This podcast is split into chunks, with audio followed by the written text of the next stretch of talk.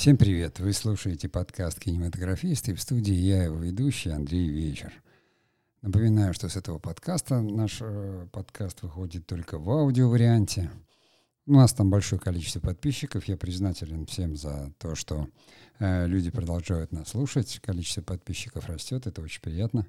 Ну а я сегодня хотел бы поговорить именно о кинематографе, э, его разновидностях, вот мы говорили во всех подкастах до этого, как э, кинематограф менялся, филогенез, но не дает мне покоя вот это тот самый кинематографический продукт, в который кинематограф, может быть, иногда вырождается, а может быть, э, перерождается.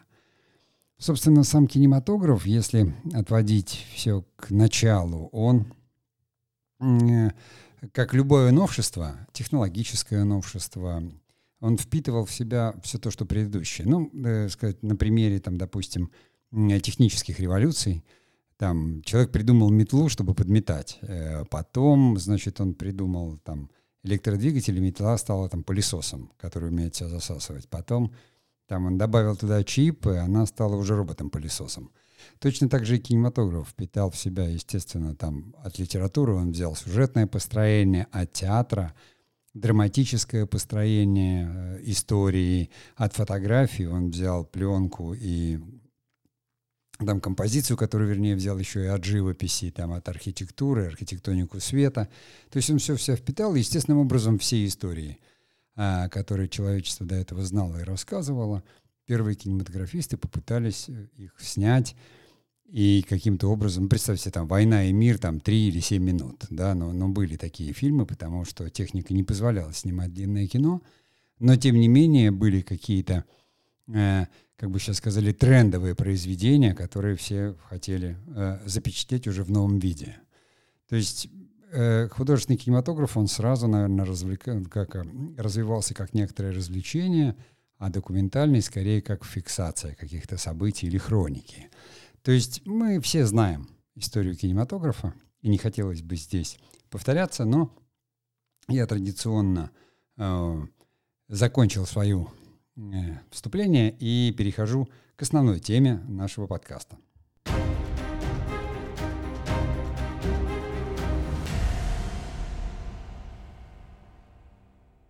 Кинематограф всегда был родом человеческой деятельности, да, и как любой род человеческой деятельности, он производил что-то, что в итоге становилось каким-то продуктом культуры. То есть культура, как от слова возделывание, это то, что остается после человека. И то, что, в общем-то, существует только в мире людей, потому что в мире природы нет никакой культуры. Там э, живая природа, она живет по другим совершенно законам, а люди в результате своего проживания на свете оставляют за собой следы, которые, в общем-то, сами же люди и назвали вот этой культурой, то есть возделыванием времени, жизни, то есть то, что остается после нас, то, что, собственно, и составляет нашу человеческую жизнь. Кинематограф здесь не исключение, потому что более чем за 100 лет существования, почти там за 120 лет наверное, существования, э, кинематограф оставил огромное наследие, потому что как только появилась пленка, люди стали фиксировать на нее там все, что можно и нельзя. И, как я уже сказал в выступлении, туда приходили... Мы мало говорим об экспериментальном кино, мы мало говорим о том, как художники-концептуалисты экспериментировали и с пленкой тоже, то есть что-то мы знаем, там, допустим, э, «Андалузский пес», да, там целая группа художников, э, сюрреалистов, там вместе с Дали, они там экспериментировали, и этот фильм там стал, считается шедевром там киноискусства, хотя, конечно, показывать его где-то там в кинотеатрах, наверное, было бы странным, только можно было показать только потому, что люди ничего подобного тогда не видели. То есть все то, что люди знали уже в жизни, они пытались рассмотреть в каком-то новом виде или зафиксировать на пленку. Естественно, пленка, которая э, фиксирует, ее можно пересматривать там какое-то количество раз. Ну, пленка, как любой носитель, разрушается, в отличие, допустим, от цифры, которая без потери качества может переписываться. Но, тем не менее, фильмы, вот эти самые, они все равно были неким продуктом, культурным продуктом, каких-то исследований, там, размышлений или усилий большого количества людей, потому что кино было очень таким сложным технологическим видом, да было и осталось. сегодня кинематограф вообще там стал целой отраслью, целой индустрией. Э, мне сложно сказать, в 30-х годах называли как бы э, кинематограф продуктом или не называли, но тем не менее то, что он оставил свой культурный след. И мы теперь ориентируемся о тех эпохах философских и культурных. Там в прошлом подкасте как раз «Кинематограф и культура» я говорил о том, что там во времена там, эпохи модерна кинематограф какой-то кинематограф восславлял там «Триумф воли» э, Лени Рифеншталь в Германии, у нас была «Лениниана», у французов был новый э, романтизм, а американцы спасались от своей Великой депрессии, э, снимая вот эти мюзиклы и э, показывая их людям как бы и продавая их вместе с попкорном. То есть у кинематографа появились функции определенные. То есть с того самого момента, как он Допустим, сначала он был короткий кинематограф и больше такой экспериментальный, там по 3 минуты фильмы, по 10 минут. Но потом все-таки фильмы стали длиннее, то есть появилась техническая возможность, и уже истории можно было рассказывать более такие содержательные и смысловые. И вот тут-то как раз еще в немом кино, когда появились большие фильмы, э, очень важным стал вот этот нарратив, то есть смысл истории. Ну, зачем человек будет смотреть на какие-то движущиеся картинки, если ему что-то ну, не предложат понять, осмыслить, э, каким-то образом узнать.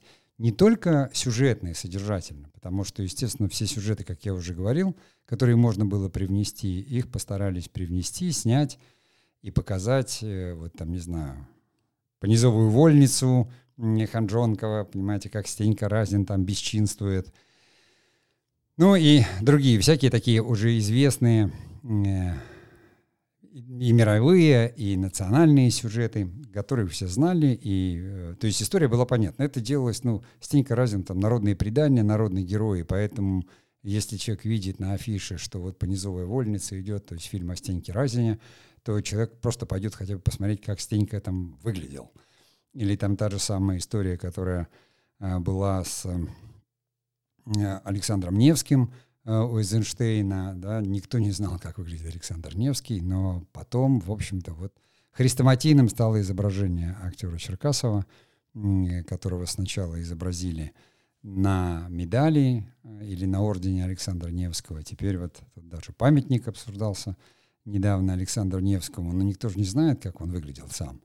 Э, но теперь люди, если говорят там Александр Невский, все сразу вспоминают именно Черкасова, то есть кинематограф, он э, как изображение запечатлевался в нашем сознании, в нашей культуре, и по прошествии там десятилетий каких-то становился уже сам по себе фактом.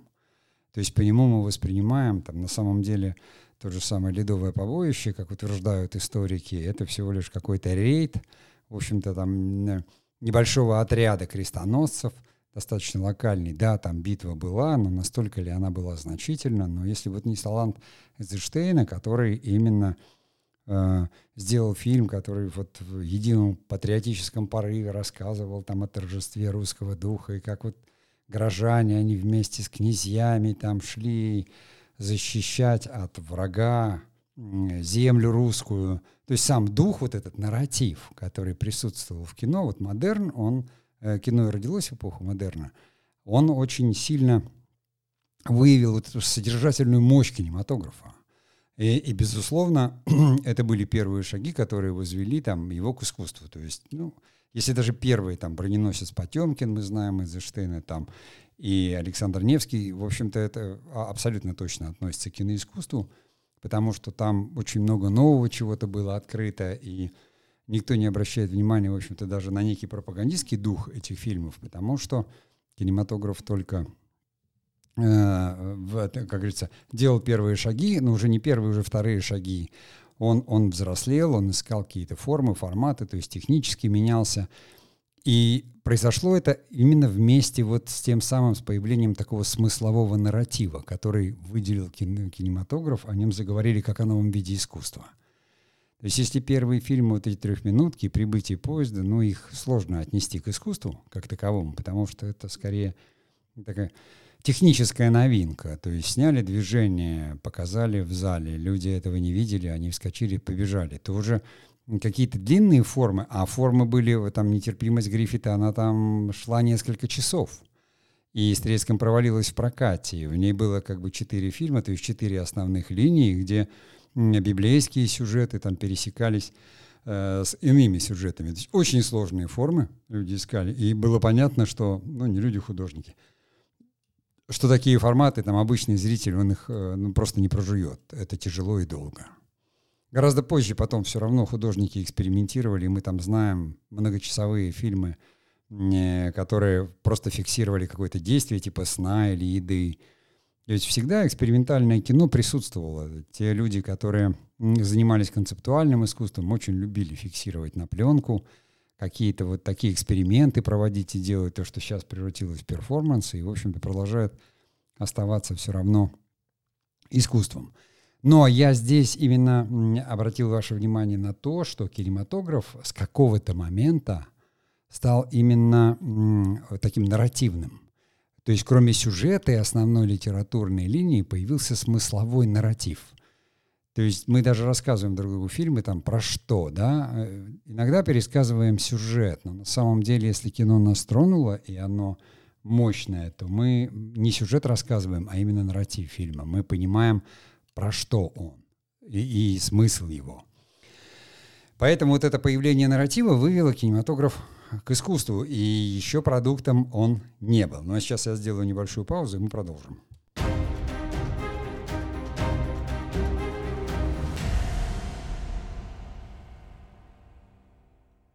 То есть кинематограф стал длинным, он стал нарративным, появился звук, потом появился свет. То есть это все средства художественное выражение, потому что вместе с цветом, э, значит, э, изобразительный ряд очень сильно стал влиять тоже на нарратив. Вы же понимаете, что, допустим, цвет э, на сюжет не влияет. То есть сюжет — литературная основа — это история, которая заключена, которую показывают в движущихся изображениях. А цвет или свет он, он воздействует на совершенно другие наши чувства, которые скорее вызывают какие-то именно эмоции и чувства, нежели чем он не влияет на смысловые какие-то вещи, я имею в виду такие логические, смысловые. Поэтому э, расцвет кинематографа послевоенный, вот такой, когда уже технически, то есть техника достигла определенного такого совершенства, мощи, то есть уже все. А, был качественный звук, научились его делать, цвет, большой экран. Люди еще ходили в кинотеатры, появился, я говорю, такой поствоенный нарратив – мощный в поисках смыслов каких-то иных, потому что люди только что пережили там величайшую катастрофу какую-то, а новые герои пришли на экраны, и, э, э, э, как говорится, сменилась там эпоха, э, культурная эпоха, то есть такое как бы возрождение некоторое, но во всяком случае у нас, вот вместе с этой оттепелью, которая была, она дала какие-то новые, совершенно новые надежды, новые мечты, новые фантазии. Кинематограф это подхватил и стал рассказывать о каких-то иных героях. И о, точно у нас тогда он тоже не был э, продуктом. Это был чистый кинематограф, смысловой, физики и лирики, Точно так же было во Франции, точно так же было в Италии. То есть зрители, зрители не, не, не разделяли. Конечно, снимались комедии, снималось там простое сюжетное кино, но в кинотеатрах шли фильмы, э, люди могли идти действительно там на сладкую жизнь или на 9 дней одного года, он просто в кино покупать билеты и смотреть эти истории. То есть кинематограф, э, кроме нарративного, у него возникла такая просветительская миссия. Он взяв для себя вот нарративы и высшие цели какие-то, повел человечество и людей за собой ну, в некоторых своих проявлениях. А, безусловно, был прикладной кинематограф, о котором я тоже говорил. Это там, там всякое учебное кино, такое кино, ну, не, не игровое, скажем, кино. Было развлекательное, а детские фильмы, которые были – детская литература хорошая, она вообще всегда нарративна, потому что она просто обязана учить чему-то хорошему. И кинематограф, его мощь и рассвет, который вот пришелся на послевоенные годы, он как раз подарил там, наверное, лучшие фильмы человечества. То есть кино могло исследовать человека, его природу, как делал это Бергман в своих таких, допустим, очень небольших, очень интровертивных таких фильмах и работах, потому что камера могла заглянуть в глаза актеру, почти увидеть душу, вы знаете, что глаза зеркало души. Э, там Голливуд э, увлекался и пеплумами, воссоздавая какую-то историческую действительность и пытаясь придать этому э, какую-то такую мощь и помпезность. То есть техника позволяла, и народ, то есть не народ, а кинематографисты, они откликались на это как могли. И не просто нарратив как бы сохранялся, а вот уже возникла именно такая просветительская функция – а просвещение, как вы понимаете, отличается от обучения, э, потому что люди, допустим, идя в кинотеатр, они видели совершенно иную жизнь, совершенно другие смыслы, совершенно иные мотивы героев. То есть на экране можно было увидеть, почему человек отдает жизнь за какую-то идею – там, допустим, вот возьмите там тот же самый фильм «Овод», еще старый «Овод» с э, Стриженом в главной роли, то есть когда и подбирался актер такой, это производило впечатление, он такой красивый и, и за идею. И это все передавалось, это людей вдохновляло, очень сильно вдохновляло на какие-то поступки, показывало им какие-то высокие примеры. Даже такое кино, там индийское, как вот «Господин 420», первый фильм, или «Бродяга», такой индийский аналог, может быть, даже Чаплина, веселого, неунывающего, как и у Чаплина, бродяги. То есть, невзирая на все тяготы жизни, которые, конечно, были в послевоенном мире, э, э, кинематограф помогал человечеству э, пройти этот период и э, просвещал, потому что это было окно в мир. Именно окно в мир, потому что где-то там, не знаю, в Вологодской деревне там или в Ярославской можно было увидеть все краски там цветущей Индии и буйства. То есть никто же тогда вот у нас тогда же там, ну и в голову никому не могло прийти, что там в Индию можно будет поехать. Потому что та ситуация политическая, которая была, и все это, как говорится, мы были невыездными, поэтому о мире можно было узнать только из кино. Это потом появилось телевидение, клуб э, кинопутешественников. А тогда кинематограф нес на себе вот именно просветительскую миссию. Более того, он же был постановочный, поэтому абсолютно точно показывал и культуру другую. И там те же самые индийские фильмы их просто обожали и любили. И кинематограф с этой миссией, как говорится, прекрасно справлялся, и он тоже не был продуктом. Он все-таки был а, больше, наверное, к искусству, к просвещению, к культуре. Так все-таки когда же он стал продуктом? В какое время это произошло? Ну, об этом дальше.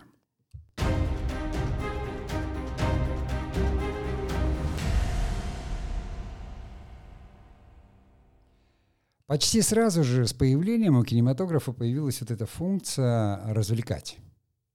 То есть в особенности здесь очень сильно э, как постарался Голливуд – ну, вернее, у нас кинематограф дореволюционный, который появился, он тоже это держал, но тогда развлечением была сама технологическая диковинка, то есть прийти просто э, в зал и посмотреть на движущиеся изображения.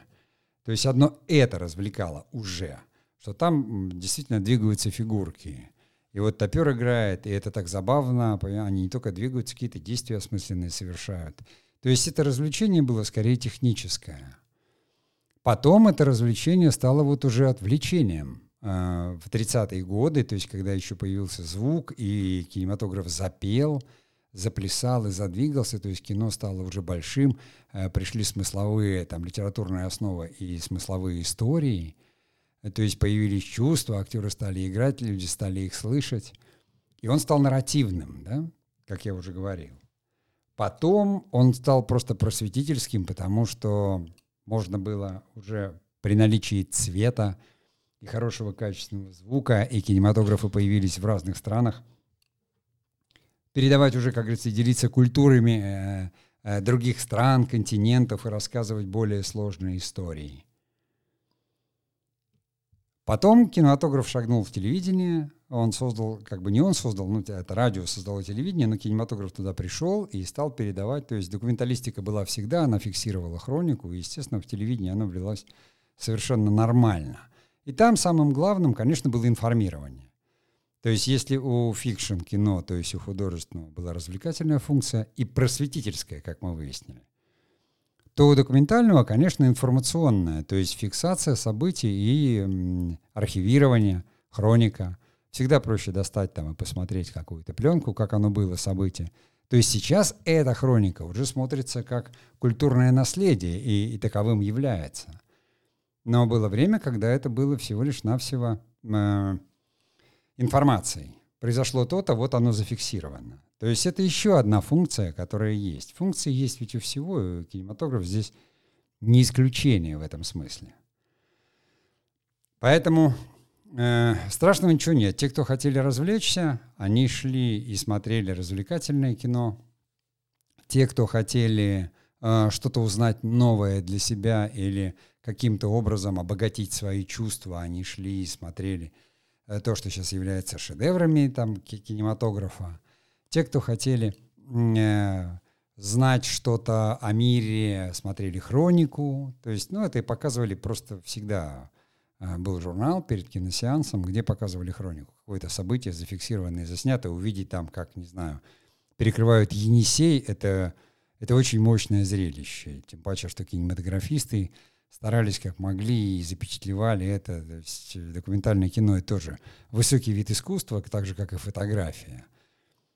Только совершенно вот в, а в другом там, как говорится, технологическом плане. Здесь люди там не рисуют, а фиксируют и снимают. Но тем не менее, надо же увидеть то, что ты снимешь, и показать это средствами кинематографа так, чтобы это производило впечатление, а не просто там зафиксировать сам факт. Э, у кинематографа были такие возможности. И это тоже еще не было продуктом. То есть мы выясняем еще одну функцию — и именно по этим признакам мы и будем там предполагать, почему вдруг сегодня, здесь и сейчас я говорю о том, что кинематограф стал продуктом, то есть появился кинематографический продукт, то, что не имеет отношения к кинематографу. Можно, в общем-то, больше и не говорить об истории, да, кинематографа, хотя логика здесь абсолютно точная.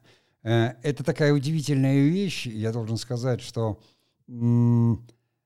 мне приходится очень много читать. Э, читать имеется в виду сценариев, которые пишут вот для вновь появившихся там стриминговых сервисов. То есть я говорил уже в других подкастах, что поток э, кинопроизводственный, который сейчас, да, он, он настолько высок, э, что качество очень сильно страдает. Не только потому, что ну, не хватает как бы специалистов, Э, а потому что хорошего ну, не может быть много, на всех не хватит. И вот здесь такой очень один важный момент существует. В какой момент, вот, допустим, это произошло, и почему кинематограф, который там старательно делали несколько лет, а потом долго показывали в кинотеатрах, вдруг превратился в такой как бы быстрый потребительский контент. Это произошло, ну так ли давно? Наверное, нет, но произошло вместе с приходом э, так называемой эпохи потребления. Во всяком случае, начало этому было положено. Здесь я снова сделаю паузу, и мы продолжим.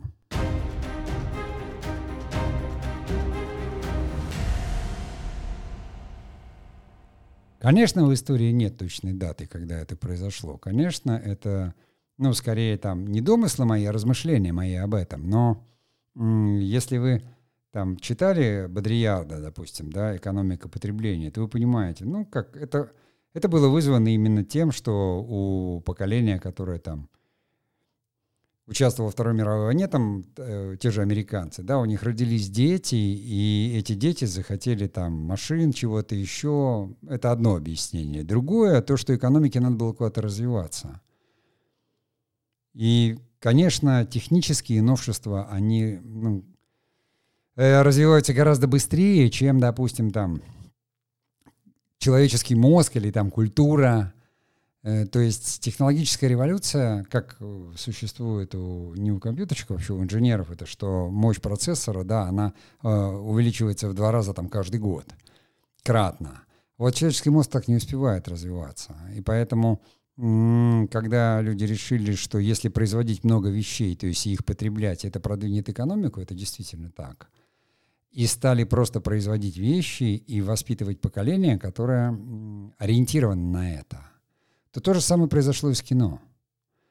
Это то же самое произошло с кино, надо было снимать больше, потому что больше кинотеатров, больше сеансов, больше залов, и там жанровые какие-то предпочтения. У человека появился выбор. Если раньше он приходил, в кинотеатр шел один фильм, то если вы строите там торговые центры, в котором строите сразу 8-9 залов, и люди приходят здесь, как говорится, их окружает там царство вещей и плюсом кино, ну там какая может быть там просвещение или духовность? Люди пришли отдыхать и развлекаться.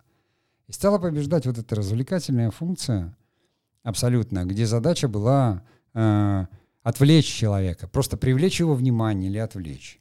Одновременно кинематограф пришел и в рекламу, функция которой, э, понятно, продать. И никакой там другой функции нет. А продать это значит очень красиво должно быть. Надо обратить внимание. Человеческий мозг так устроен, что мы всегда видим что-то яркое, что-то необычное и неожиданное. Кинематограф, как никто, отвечал именно этим, как говорится, правилам. Поэтому стали использовать. Э, поэтому, как э, реклама сначала, как говорится, на пленку, потом там на телевидении, на видео, но поэтому реклама, она такая красивая, там такие все красивые люди, понимаете. И, конечно, лучшие художники поначалу это все делали, чтобы это все наладить, потому что ну, до этого реклама была это просто объявление в газете. Вот там появилась продажа то-то, гвозди, вот вы их покупайте. А, потому что товаров столько не производили. Когда ну, товаров стали производить много, еще причем одинаковых, возникла вот эта конкуренция, то есть уже и потребностей нет, а человеку продать надо. То есть тот мир, в котором мы сейчас живем.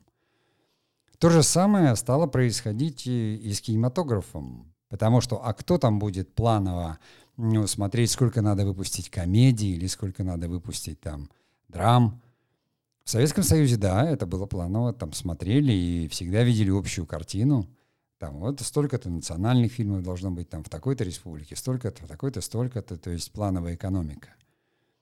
А кто это будет делать там в том же самом Голливуде? Раз это покупают или это смотрят, давайте это и делать. То есть тот же самый мир, в котором мы сейчас живем. То есть, а это уже другой подход. Эм, тут э, никто не ориентируется на нарративы или на просвещение. Также не бывает, что сегодня все хотят узнать э, там об Индии. Хотя у нас там был период, когда вот мы увидели там эти мыльные оперы, эти сериалы латиноамериканские, они, ну, они просто на пустом месте зашли. Те, кто помнят 90-е, они прекрасно понимают, как вот этот хлынувший поток не очень качественного товара, он э, изумлял сначала, и казалось, что это потому что в Советском Союзе, ну, никто особо на рекламу там не разорялся. Ну, ты пошел, купил масло, тебе завернули его в серую бумажку и все. То есть функция и, и все. И вдруг вот кинул, уже такой пришел э, красочный такой вот поток, яркий, то есть ориентирующийся на эту самую функцию. Вот новое поколение миллениал, они уже выросли в этом, они в этом прекрасно там разбираются, ориентируются и потребляют, потребляют, потребляют. Именно с этим поколением вместе кинематограф стал превращаться именно в кинематографический продукт. Во-первых, стало много, то есть перепроизводство фильмов в мире, как и перепроизводство товаров, это однозначно. Но заметьте, вот кино, оно же также, если там обычный товар, только вопрос там доставки, или можно там взять и увезти какие-то излишки, ну не продуктов, но, скажем так, товаров промышленных куда-нибудь там в Африку или организовать фонды – то с кинематографом этот номер не пройдет. Вы сняли кино, вложили деньги, но если вы не успели его вывести в прокат или у вас не было возможности, все, оно пропало, и деньги, как говорится, потрачены даром. Потому что вышло новое кино и новое кино, новое. То есть это достаточно скоропортящийся продукт. Особенно в контексте бизнеса. Не все же фильмы, они, как говорится, обречены в вечность. Поэтому появление вот этих новых форматов цифровых и накопление там на серверах огромных цифровых библиотек э, явилось таким спасением некоторым. Именно в этот, как говорится, момент э, перепроизводства оно перестало грозить. Ну, потому что, ну, а что, лежит фильм и лежит. Ну, вот сегодня его не посмотрят, а завтра, может быть, посмотрят. Люди же ищут, скучают. Что, люди ходят в торговый центр покупать себе вещи, потому что там в чем-то нуждаются – нет, вот кончился хлеб, пойду в булочную. Там, вы же не поедете куда-то в торговый центр в выходной, чтобы купить а, буханку хлеба. Туда люди идут от скуки, чтобы убить время. Просто убить время, отдохнуть, как они говорят, развлечься. Ну, они предположительно знают, что там есть где поесть, можно что-то купить и еще сходить, вот и, и кино посмотреть. желательно какое-то веселое, а не содержательное и, и тяжелое. Люди ну, не идут в выходные дни в торговый центр просвещаться или информироваться. Они идут отвлекаться и развлекаться. Как говорил один мой знакомый оператор, мы тяжело работаем и хотим хорошо отдохнуть. Ну, для меня хорошо отдохнуть — это выспаться. А там для кого-то это вот поболтаться по торговому центру, потратить деньги. И, конечно, у нас это пришло там откуда-то из, э, как говорится, мирового опыта этого золотого миллиарда. Мы шагнули в это совсем таким, со всей э, такой неофитской открытостью, как папуасы, понимаете?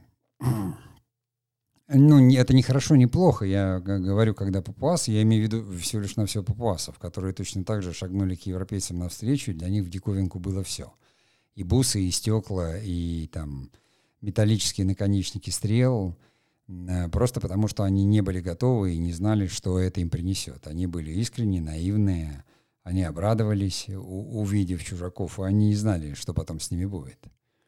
Вот. Мы, конечно, ну, все-таки у нас было что-то такое свое, но вот это нам показалось ярче, красочнее, и мы же жили все-таки в таком ограниченном, как говорится, э, не, не, не ограниченном в смысле там какой-то задушенности. У всех все было на самом деле. Но в магазинах, конечно, могло бы быть чего-то там побольше, чтобы э, какой-то выбор был. Такова человеческая природа. Человек всегда хочет иметь излишек некоторый. Как утверждает тот же самый э, э, это важно для статуса. Излишек и потребление нам нужен для этого.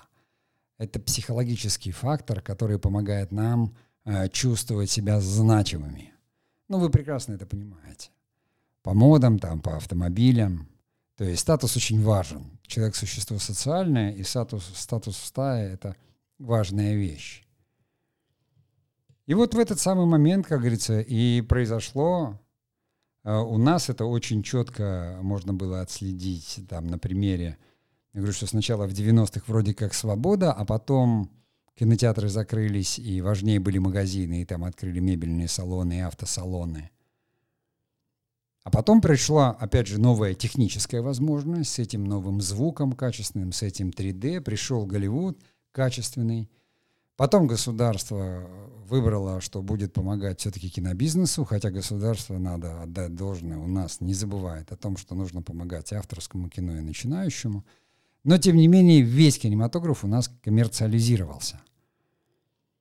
Но это все равно еще был кинематограф, потому что там все равно законы сохраняются, те же самые литературно, там театральные. То есть это должно быть красиво, пускай уже не естественно красиво, как там в Джеймсе Бонде – похожая на жизнь, но Бонд, его почти невозможно. Он никогда не устает, он всегда красавчик, он там не потеет. И вот все герои стали такими уже картонными, то есть их не волновали какие-то человеческие абсолютно там вещи.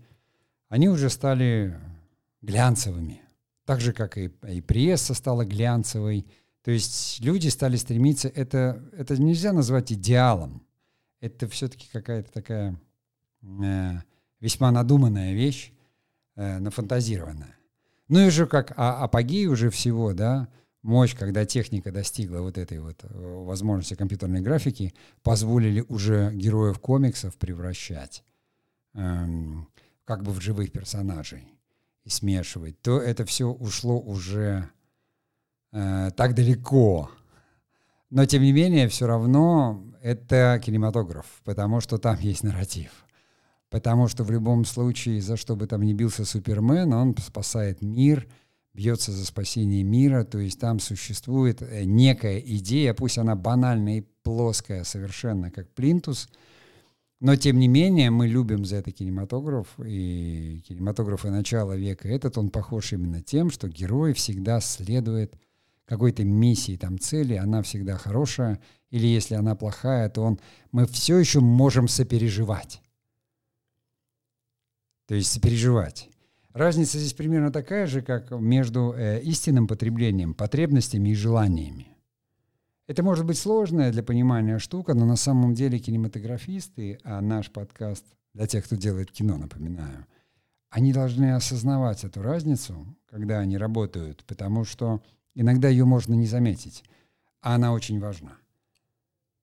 А сейчас я сделаю паузу, и мы продолжим.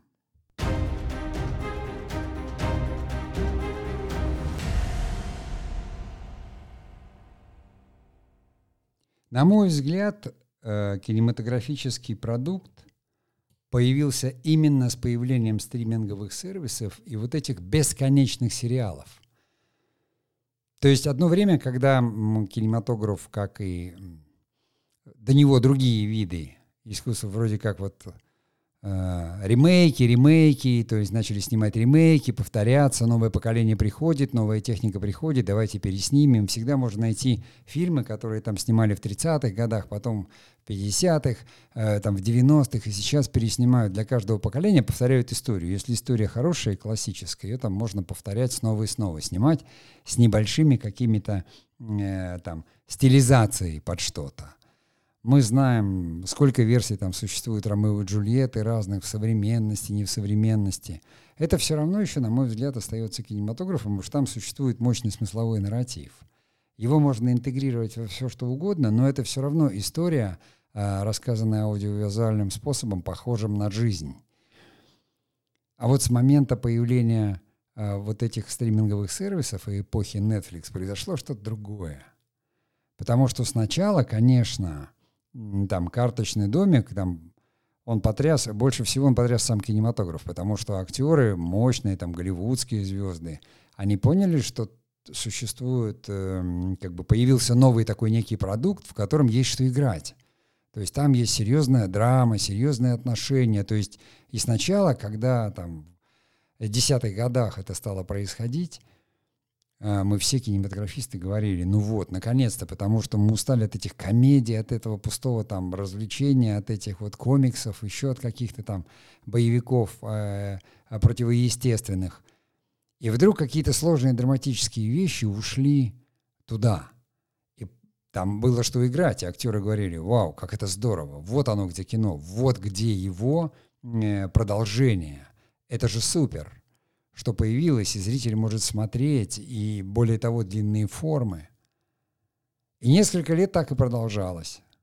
Там потом оно пришло к нам, да, вместе с появлением этих э, стриминговых сервисов у нас, а уже прошлый год он вообще, как говорится, интенсивно все это э, дал такой большой этому толчок.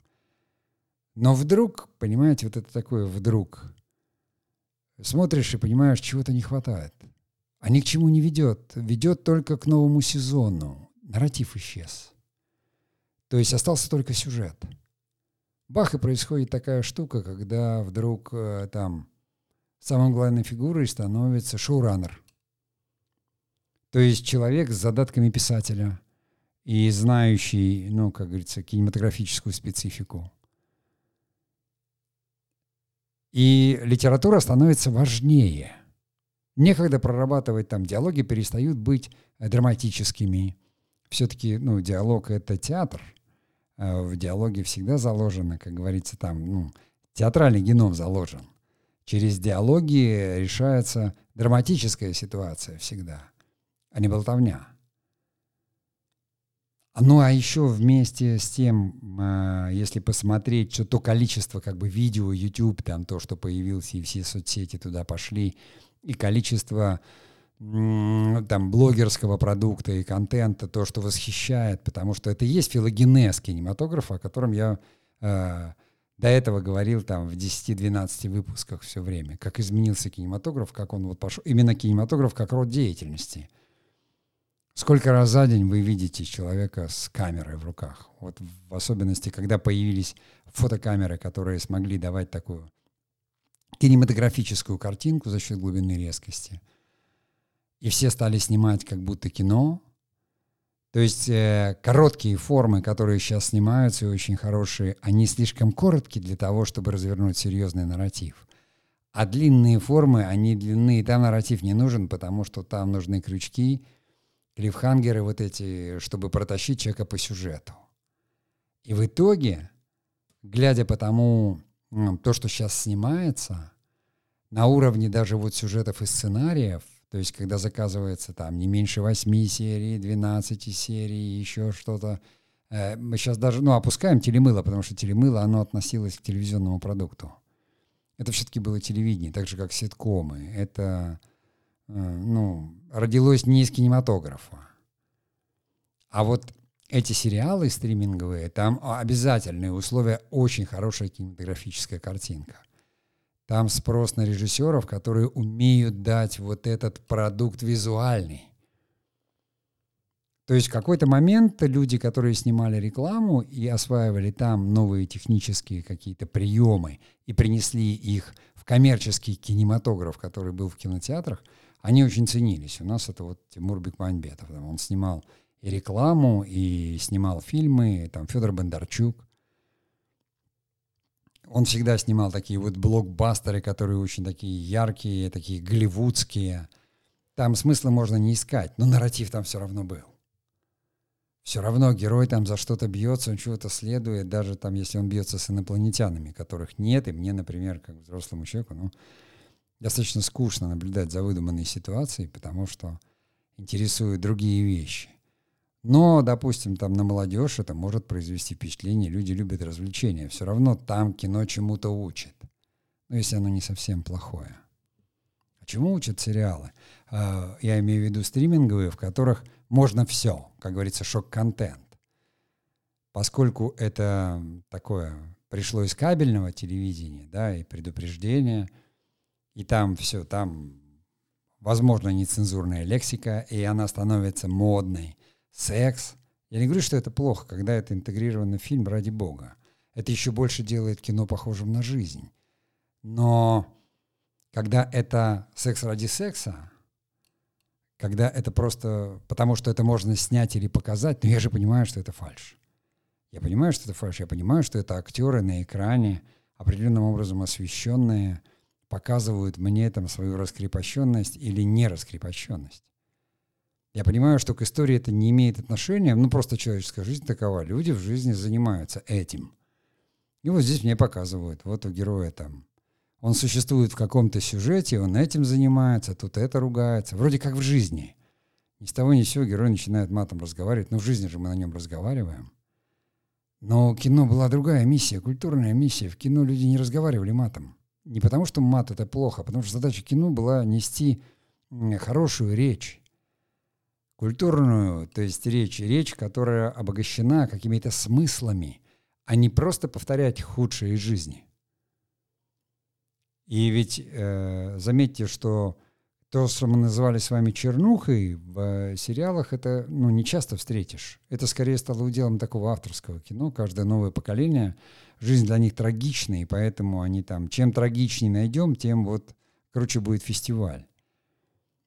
А здесь все ушло именно в какие-то такие, то, что называют шок-контент, какие-то триллеры, то есть кровавые, фантастику какую-то такую, ну, на мой взгляд, просто какую-то нелепую, и повторение, бесконечное повторение сюжетов, которых авторы просто, они просто описывают сюжет, они описывают сюжет и переносят его, меняя там имена героев из одного формата в другой, потом приходит там режиссер, желательно визуалист,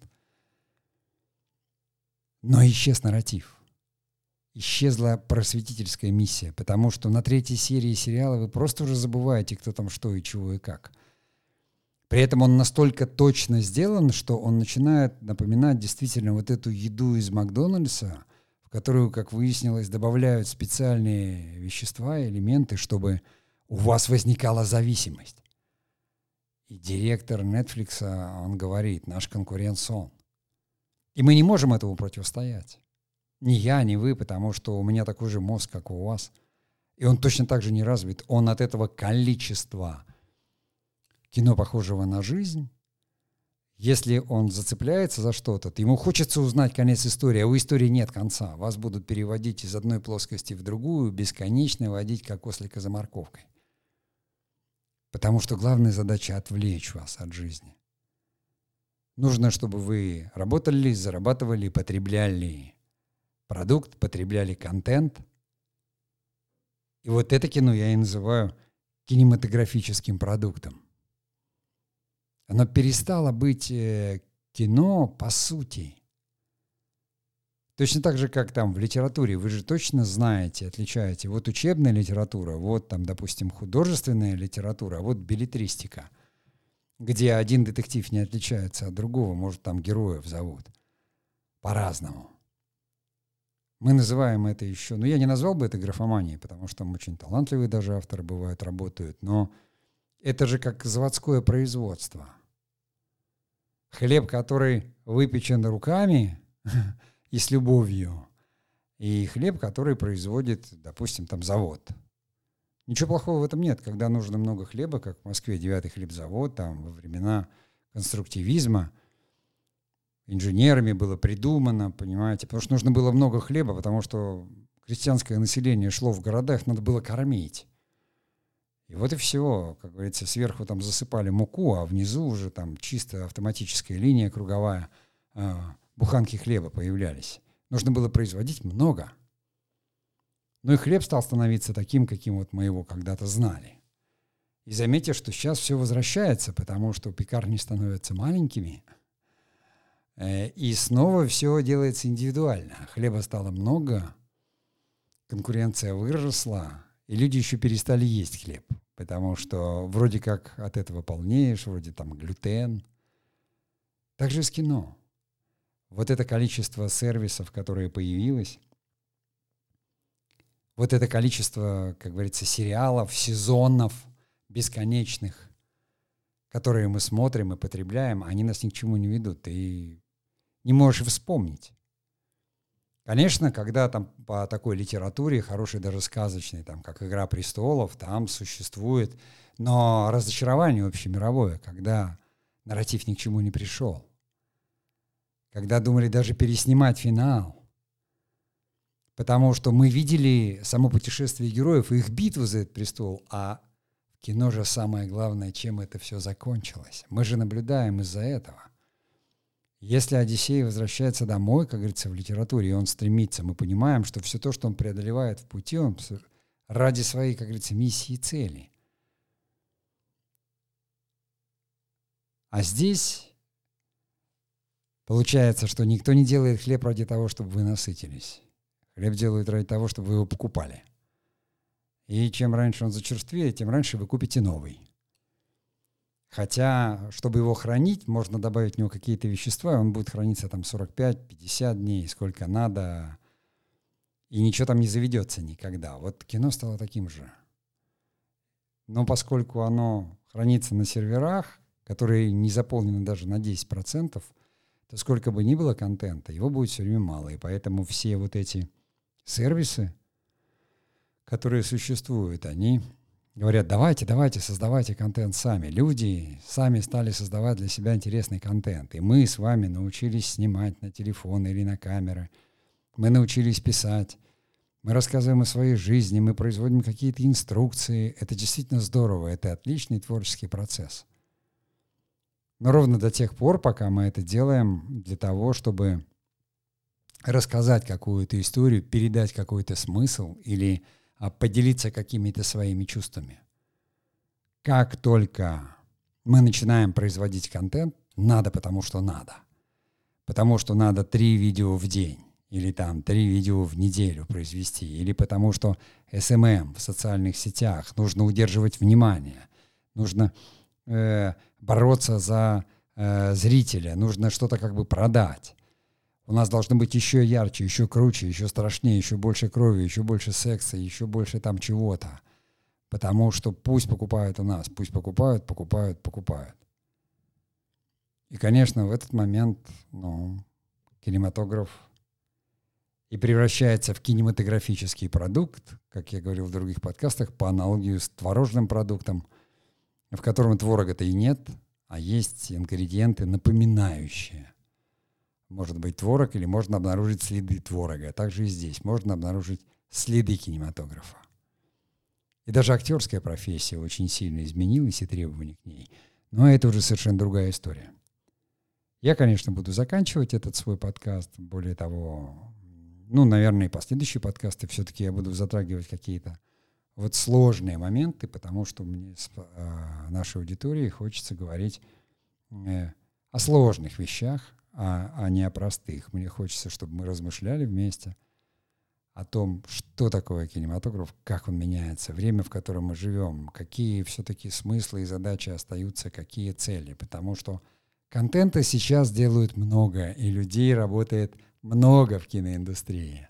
Но им даже некогда остановиться и подумать. Ради чего они это делают, ну, кроме денег, которые они все равно обменяют на какие-то, может быть, даже ненужные им вещи. Ну а я на сегодня прощаюсь и всего вам доброго.